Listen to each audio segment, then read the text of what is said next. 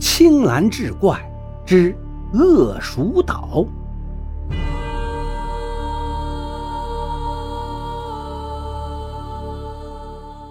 话说马洛是京城六扇门衙门的捕快，这天他正在浙江查案，忽然接到命令，要他火速赶往恶鼠岛。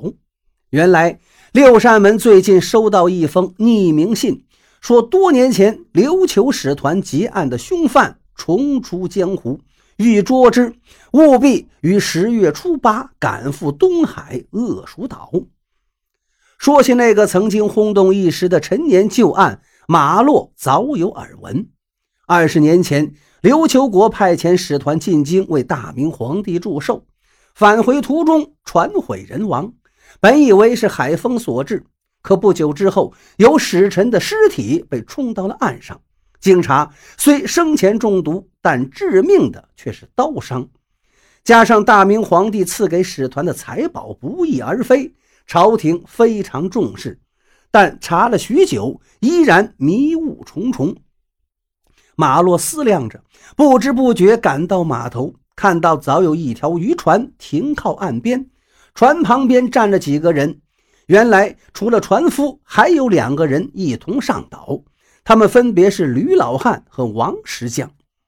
船行多时，终于靠岸，船夫把船泊好，便带着三个人去往冯宅。马洛心想，在这远离陆地的孤岛上建一座宅院，虽然清静，但有诸多不便，此事让人费解。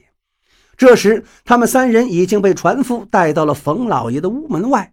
船夫小心翼翼地说：“老爷，三位大爷，我给您接到了。”他喊了几声，却无人应答。马洛快步上前，推开房门。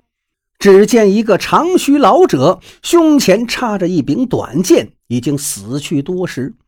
马洛转身问船夫：“这可是你家老爷？”船夫吓得六神无主，回大人：“恶鼠岛是个荒岛，三年前老爷才来这岛上定居。小的和宅里的其他人都是新进才被招到岛上来的。平素老爷深居简出，有什么事儿都是在屋里吩咐。”我也没怎么见过他，但这一脸大胡子倒是不错。马洛不由得皱了皱眉头，他叫船夫先把仆人们聚到一起问话，又让船夫赶紧驾船出岛去报官。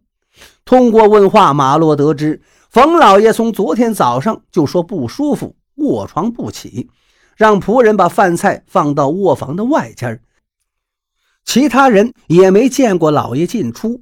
不过，冯老爷的卧房旁边有个侧门可以出入，非常隐蔽，钥匙也只有冯老爷一个人有。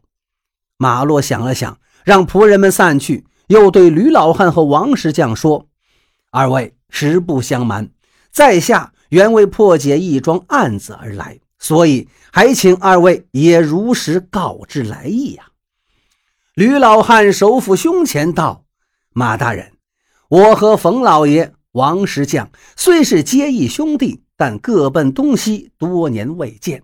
这次收到冯老爷的书信，前来赴约的。王石匠点头说是，并掏出一封书信递给马洛大人：“您看，这便是冯老爷给我的书信。”马洛打开一看，上面写道：“贤弟，一别二十载，愚兄甚是思念。”请于十月初八到恶鼠岛相聚，如约带徒，切记。